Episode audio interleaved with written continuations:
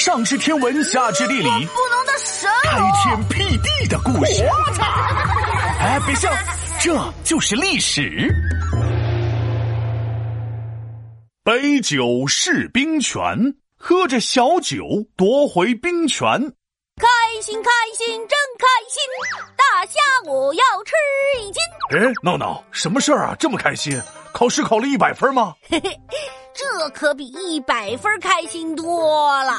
妈妈说，我姨妈明天要来上海，还要请我们全家吃海鲜大餐。哇，这家餐厅可好吃了！上回我吃过一次，那味道到现在都忘不了啊！哎，你个小吃货，真的是什么事儿都离不开吃啊！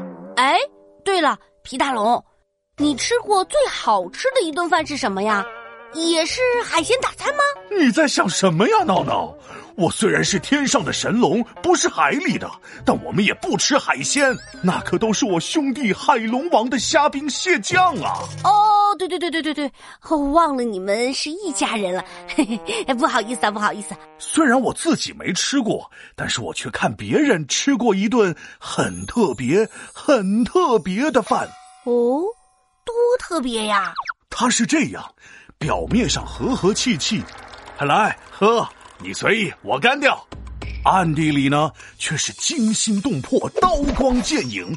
要是不小心说错话，小命可就没了。啊，这么严重？到底是什么饭局啊？还记得我上次跟你说过的宋太祖赵匡胤吗？黄袍加身起了义，自己开始当皇帝。赵匡胤当了皇帝后，本来特别开心，但是慢慢的他开心不起来了。他突然反应过来一件事儿：自己本是后周大将，靠着起义当了皇上。如果有人学习自己，大宋江山肯定摇晃。对呀，如果大家都学习他起义，那他这皇位也保不住了。所以他每天都在苦想。怎么才能让大将们交出自己的兵权呢？就在这个时候，他的军师赵普想出了一个好主意。赵普对赵匡胤说：“皇上，皇上，您别烦，我有妙计把兵权还。有什么妙计能让那些大将们把兵权还回来？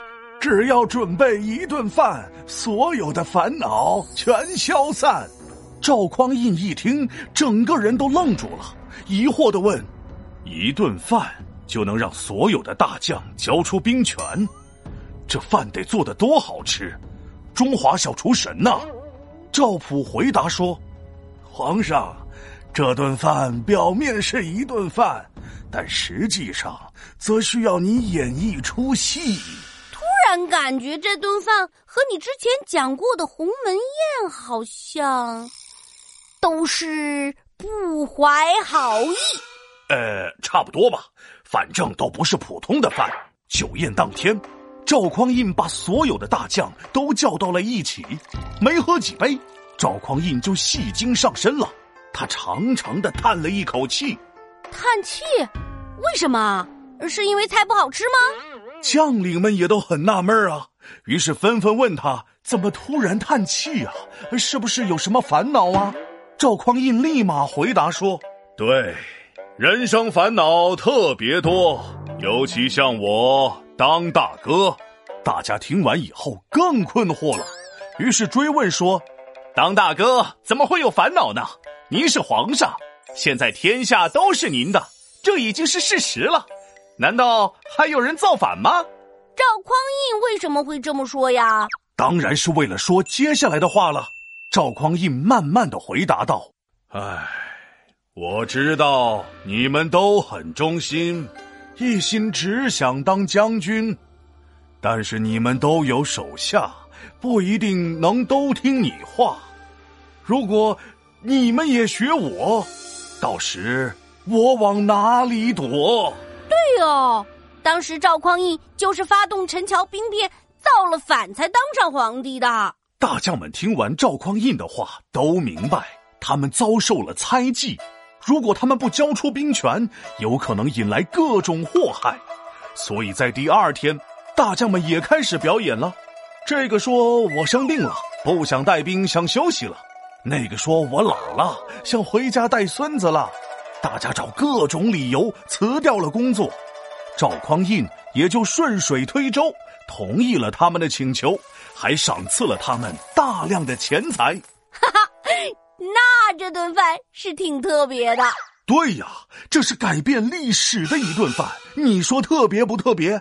赵匡胤喝着小酒，唱着歌，撸着烤串吃火锅，不声不响就把兵权都夺了回来，避免了君臣之间的流血斗争。这就是历史上著名的“杯酒释兵权”的典故。呃，不过赵匡胤的这个举动也给宋朝后来的衰弱埋下了种子。啊？为什么？